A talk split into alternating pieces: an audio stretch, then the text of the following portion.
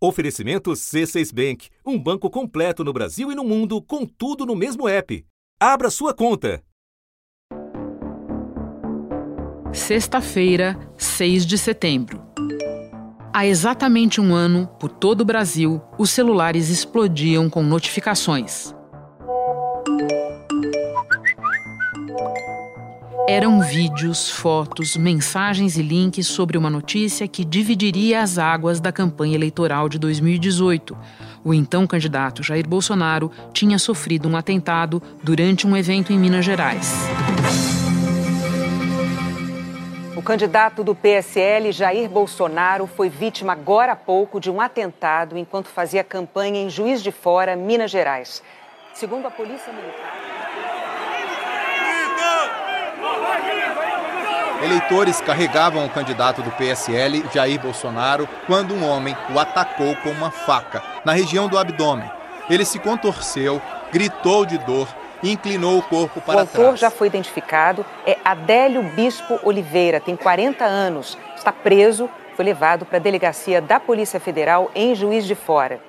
Convalescendo de ferimentos graves, Bolsonaro suspende a campanha de rua e a participação em debates. O candidato Jair Bolsonaro, do PSL, também foi convidado, mas informou que não poderia comparecer porque ainda se recupera do atentado que sofreu no dia 6 de setembro. Passado o primeiro turno, mesmo com menos restrições médicas, o candidato líder nas pesquisas permanece fora da rua e dos debates. A TV Globo não exibirá hoje o debate entre os candidatos à presidência da República, diferentemente do que sempre faz quando há segundo turno. Sua campanha é feita de postagens em redes sociais e algumas entrevistas. O candidato do PSL à presidência publicou Jair que Bolsonaro publicou a seguinte mensagem. ele continua a fazer campanha pela internet. Em uma postagem desta Em 28 de outubro, Bolsonaro é eleito presidente do Brasil com quase 58 milhões de votos. Brasil acima de tudo, Deus acima de todos. Um ano depois da facada, ele passará pela quarta cirurgia no abdômen no próximo domingo, 8 de setembro, e Adélio Bispo está preso desde o dia do crime. Da redação do G1, eu sou Renata Loprete e o assunto hoje é o atentado contra Bolsonaro um ano depois, as consequências para a saúde do presidente e o estado das investigações.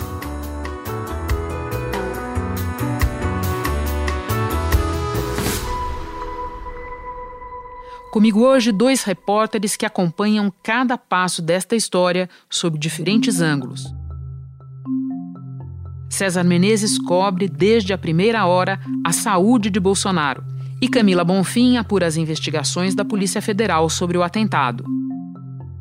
César, para começar, você trabalha baseado em São Paulo, mas você é de Juiz de Fora. O quanto isso pesou para ser você a pessoa enviada a Juiz de Fora naquele dia, naquela hora? Isso me deu uma vantagem, me posicionou para uh, conseguir as primeiras informações. Eu nasci em Juiz de Fora, cresci, fiz faculdade, comecei em televisão lá em Juiz de Fora. Apesar de eu estar mais de 20 anos fora de lá, ainda tenho toda uma rede de, de, de, contatos. de, contatos, de pessoas que, que eu conheço. Naquele momento, quando acontece um atentado com um candidato uh, que estava bem posicionado, que estava subindo na, liderando as pesquisas. mesmo. Pois é. É, começou a, a, chover de tudo quanto é lado, informação não checada, pedaço de informação, boato. E como eu conheço muita gente da cidade, inclusive médicos, eu tive uma vantagem de saber por onde começar. Liguei para alguns médicos imediatamente, quando saiu a, a notícia na, na televisão, a gente estava acompanhando, liguei para alguns médicos e consegui, é, com alguns, não com um, porque toda a informação que eu pegava, eu recebia de um, checava com o outro, recebia do terceiro, checava com o quarto. E é, cons consegui ali, em, em pouquíssimo tempo, minutos mesmo, já que era gente conhecida, é, criar uma rede que tanto me ajudava a conseguir informação em tempo real do que estava acontecendo dentro da, da, da, do centro cirúrgico e pedir explicação, porque é coisa médica, eu não sou médico. Então, algumas coisas o médico falava, está acontecendo isso, está acontecendo aquilo, e aquilo Parecia... Isso é uma parte do nosso trabalho que pouca gente conhece. Nós não somos especialistas, mas nós somos obrigados a nos especializar, entre aspas, rapidamente em muitos assuntos, né, César? Essa é a parte mais apavorante e deliciosa do nosso trabalho. A gente todo dia acorda e vai falar de um assunto que a gente não conhece e que a gente tem que, até o fim do dia, transformar numa reportagem que possa ser compreendida e que esteja correta. Essa parte que angustia. E a parte boa é que a gente aprende um pouquinho todo dia, né? César, aquele foi um dia de grande correria, em primeiro lugar para a equipe que atendeu o então candidato, sem dúvida, mas muito também para nós jornalistas. O que é que você se lembra mais distintamente daquele dia? A primeira cena que me vem à cabeça, obviamente, é a cena do atentado, da facada. Eu conheço muito bem aquele lugar. É, uma, é a rua Alfred, em Juiz de Fora, que é fechada para o trânsito, é um calçadão e que todo juiz forando passa pelo menos uma vez por dia, exagerando uh, um pouquinho. E, e, eu sei que é, é um local que não é muito amplo e com aquela multidão que vinha descendo a rua naquele ato de campanha, é, deu para perceber que realmente era muito difícil manter as pessoas afastadas. Eu ouvi muita gente dizendo: Poxa, mas como é que a equipe de segurança deixou chegar perto? Todo mundo ali ia chegar perto. Ele estava passando por um corredor, ele tomou a decisão de passar por um corredor e isso havia riscos e o risco deu no que deu. No que deu. Essa foi a parte, digamos, de azar. A parte de sorte dele é que dali até a Santa Casa de Misericórdia, de carro e ainda mais com alguém abrindo caminho, não dá 10 minutos. O candidato foi levado para o Hospital Santa Casa de Misericórdia, a cerca de 2 quilômetros do local do atentado. e o fato de a equipe ter sido avisada e já está todo mundo ali, eles conseguiram rapidamente montar o esquema para fazer tudo que foi é, preciso fazer. Até hoje, os médicos daqui de São Paulo dizem. É, os colegas de Juiz de Fora salvaram a vida do, do Bolsonaro. É verdade. Depois desse primeiro atendimento, da primeira cirurgia em Juiz de Fora, foram, se não me engano, 23 dias de internação aqui em São Paulo e três cirurgias até aqui. A quarta está marcada para este domingo. O que, que a gente pode dizer da evolução clínica do presidente de lá para cá, César? Eu conversei com o, doutor, o cirurgião Antônio Luiz Macedo, que fez as cirurgias dele aqui em São Paulo, exatamente sobre essa, essa quarta cirurgia. Ele me disse o seguinte: que a recuperação uh, do presidente Jair Bolsonaro foi muito boa. Ele tem uma constituição forte e ele se recuperou muito bem das cirurgias que não foram é, brincadeira. As duas primeiras é, foram muito pesadas, na primeira com um risco muito grande de morrer, a segunda com risco também. Uma notícia que acaba de chegar. O candidato do PSL, Jair Bolsonaro, teve que ser levado para uma cirurgia de emergência há pouco para tratar de uma aderência das paredes intestinais. Ele está internado. É, porque houve uma complicação e a terceira não, porque era, era a cirurgia de retirar a bolsa de colostomia e refazer o trato Essa intestinal. que ele fez quando já havia assumido a presidência. Exatamente. Essa aí ele teria que fazer mesmo. Todo mundo que está uh, temporariamente com uma bolsa de colostomia faz uma outra cirurgia para retirar. Ele se recuperou muito bem disso. O que ocorre, que é a minha pergunta principal, para o médico foi o seguinte: por que, que abriu essa hérnia? O que, que aconteceu? Aconteceu alguma coisa de errado? Uh, será que houve algum problema na cirurgia? Será que houve algum abuso físico uh, do presidente? E o que o cirurgião me explicou é que na primeira e na segunda cirurgia, é, primeiro, a, a, o abdômen dele foi aberto três vezes no mesmo local. Isso estressa os tecidos uh, do, do, corpo. Mas na primeira e na segunda uh, foram cirurgias em condições muito difíceis, inclusive com material contaminante. A, a facada abriu o intestino. É, isso provoca inflamação. Então, a cicatrização foi uma cicatrização não num ambiente controlado, foi uma cicatrização depois de uma agressão muito grande. E isso, muitas vezes, acaba provocando um enfraquecimento do tecido muscular. As fibras musculares cederam um pouco, abriram, deixaram uma, uma, parte mais fraca, e aí a pressão natural de dentro do corpo acaba expulsando uh, o que, no caso dele, a alça intestinal. Você contou, já descreveu os diferentes graus de dificuldade das cirurgias pelas quais o presidente passou. Esta de domingo agora, que, que a gente pode esperar do ponto de vista da recuperação dele, do tempo necessário para a recuperação? Perguntei isso também para o cirurgião. Ele disse que é uma cirurgia de média complexidade, pelo que ele vai ter que fazer, mas com risco baixíssimo. Ele planeja fazer, ele prevê que vai fazer em duas horas. Mas o que, o que os médicos dizem é o seguinte: que cirurgia tem hora para começar, mas não tem hora para acabar. Mais ou demora... menos como o nosso trabalho, que é. às vezes nem hora para começar tem. É. E demora o tempo que for necessário para o paciente ficar bom. Então, assim, está programada para começar às sete da manhã de domingo, deve terminar perto das nove. O Dr. Macedo espera que ele fique internado durante cinco dias, ele acha que é o suficiente, então ficaria de segunda até sexta-feira, e mais cinco dias de repouso depois. Quando ele sair do hospital, na verdade, quando ele sair da mesa de, de cirurgia, ele já vai sair com uma cinta uh, ah, para segurar o abdômen, para para conter a pressão de dentro para fora e, e, permitir que a cicatrização se dê de uma forma bem satisfatória. Estou pensando aqui nas previsões que você está fazendo com base no relato do médico algo como pouco menos de uma semana de hospital, pouco menos de uma semana de repouso pós-hospital. E lembrando que isso coincide mais ou menos com a data em que o presidente deve ir a Nova York para fazer a, o discurso de abertura da Assembleia Geral da ONU. Eu vou comparecer à ONU, nem que seja de cadeira de roda, de maca, vou comparecer. Vamos ver como é que isso tudo evolui. César, muito obrigada pela tua participação. Eu que agradeço o convite.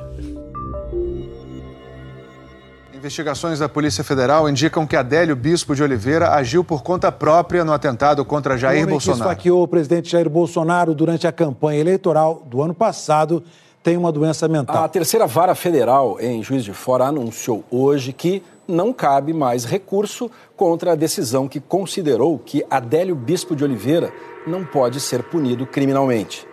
Camila, túnel do tempo. Logo depois do atentado, que investigações foram abertas e por quem? Renata, hoje esse caso ele está com o seguinte desenho: uma frente já foi, inclusive, considerado um caso encerrado, que é a frente que apontou que o Adélio Bispo, o autor da facada, ele é inimputável. E em bom português, essa palavra difícil aí, esse inimputável, quer dizer que ele não pode ser punido criminalmente. Por exemplo, ele não pode ser condenado a uma pena de prisão. Então, nesse caso, ele foi então sentenciado, na verdade, ele foi condenado a uma internação, porque foi constatada a insanidade mental dele. Renata, essa é uma frente que então já está encerrada, transitou em julgado. Mas tem uma outra frente que está em fase de inquérito e está em andamento. É um segundo inquérito da Polícia Federal que é para investigar justamente a mentoria.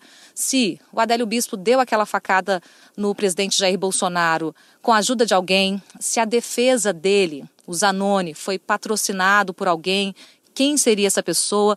Ou seja, esse arcabouço de perguntas aí sobre essa outra frente que independe da primeira que já foi encerrada. Então, pelo que eu estou entendendo, aquele primeiro inquérito aberto logo depois do atentado é o que já foi concluído e que é, concluiu pela autoria é, do Adélio Bispo e, como você nos explicou, para o fato de ele, não, de ele ser inimputável. Então, isso tem uma série de consequências para a maneira que ele vai ou não sofrer. E este segundo inquérito é o que ainda está correndo, é isso, Camila? Exatamente. É, teve um investigador, Renata, que me resumiu de uma forma bem interessante. É como se tivesse uma sala com duas janelas.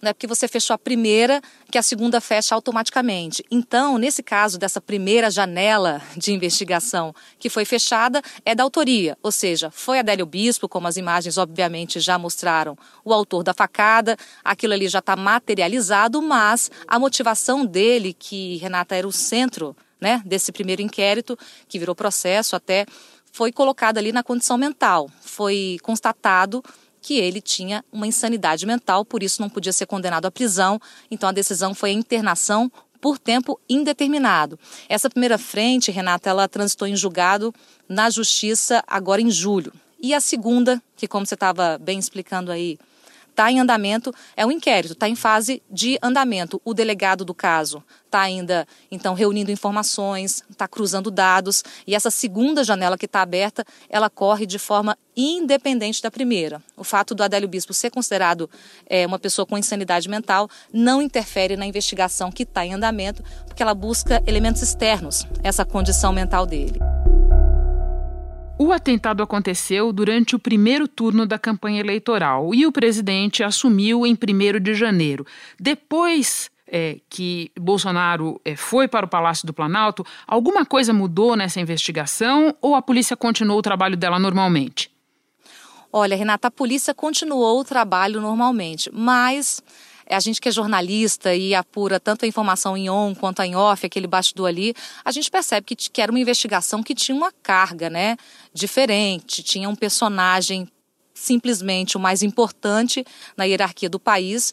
Então ela seguiu normalmente, mas a gente percebeu ao longo de todo o caso que havia muita manifestação é, nos bastidores política, cobrando essa situação. Depois, na prática, de forma pública, o próprio presidente falou muito da investigação, criticou essa primeira frente que encerrou sem uma punição de prisão e sim com a constatação da insanidade mental, mas a segunda frente segue. E uma informação também, Renata, que é quentinha, é que nessa segunda investigação aí, a PF pediu, então, mais 90 dias para investigar, e a novidade é que o Ministério Público deve decidir é, se vai conceder esse prazo de três meses a mais ou não. Então, deixa eu aproveitar que você mencionou esse pedido de mais 90 dias da Polícia Federal. Qual foi a justificativa oficial para pedir esse prolongamento do prazo do inquérito, Camila?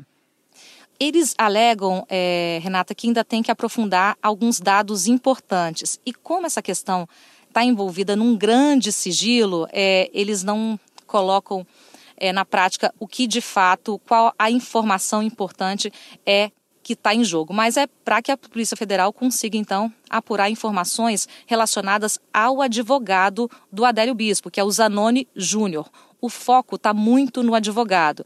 A gente até lembra que a Justiça, lá de Juiz de Fora, chegou a pedir a quebra do sigilo dele e o TRF1, aqui em Brasília, derrubou essa decisão, derrubou a quebra do sigilo, justamente porque entende que, por ser advogado e por ter um sigilo profissional aí envolvido que vai além da investigação, essa medida não poderia ter sido tomada. Portanto, então, o foco grande é mesmo esse dinheiro que o Zanoni recebeu, a, o pagamento da defesa e o que pode ter por trás disso.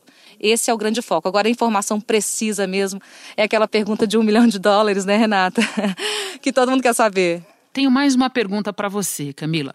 A gente acompanha o noticiário e vê manifestações públicas, inclusive, do presidente da República, de insatisfação com a Polícia Federal por variados motivos. Nós queremos sim e gostaríamos da PF indicasse, obviamente, né, com dados concretos, quem foi ou quem foram os responsáveis por determinar que o Adélio praticasse aquele crime lá em Juiz de Fora em setembro próximo passado. É lícito supor que, ao menos em parte, essa insatisfação esteja relacionada ao fato de que o que a Polícia Federal concluiu até aqui sobre o atentado não satisfaz as convicções do presidente Jair Bolsonaro? Tem, tem essa relação direta. O presidente, né, como a gente já conhece bem, tem um, um, discurso aí, tem uma verve bastante verborrágica e, nesse caso especificamente, ele ficou claramente insatisfeito com a primeira frente da investigação, porque não gerou uma punição, não gerou também as informações que ele chegou a falar publicamente de ligações políticas, de um financiamento com vistas a prejudicá-lo, a prejudicar o projeto político dele. Então, isso está colocado de forma muito clara no contexto das investigações.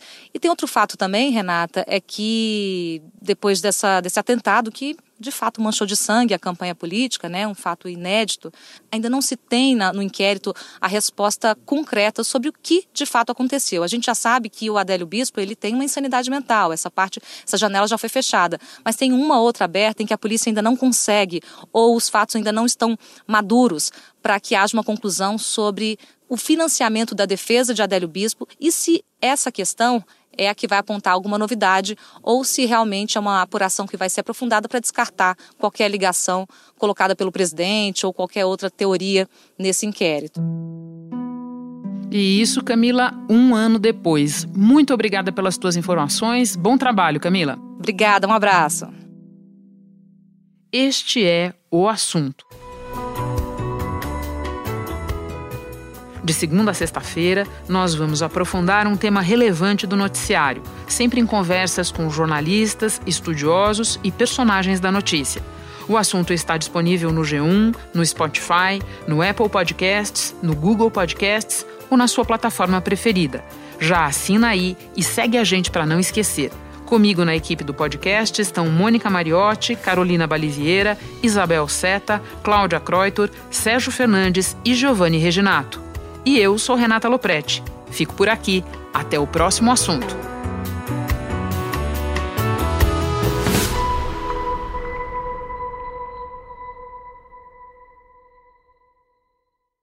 Você no topo da experiência financeira que um banco pode oferecer. Escolha um banco completo no Brasil e em qualquer lugar do mundo. Abra sua conta no C6 Bank.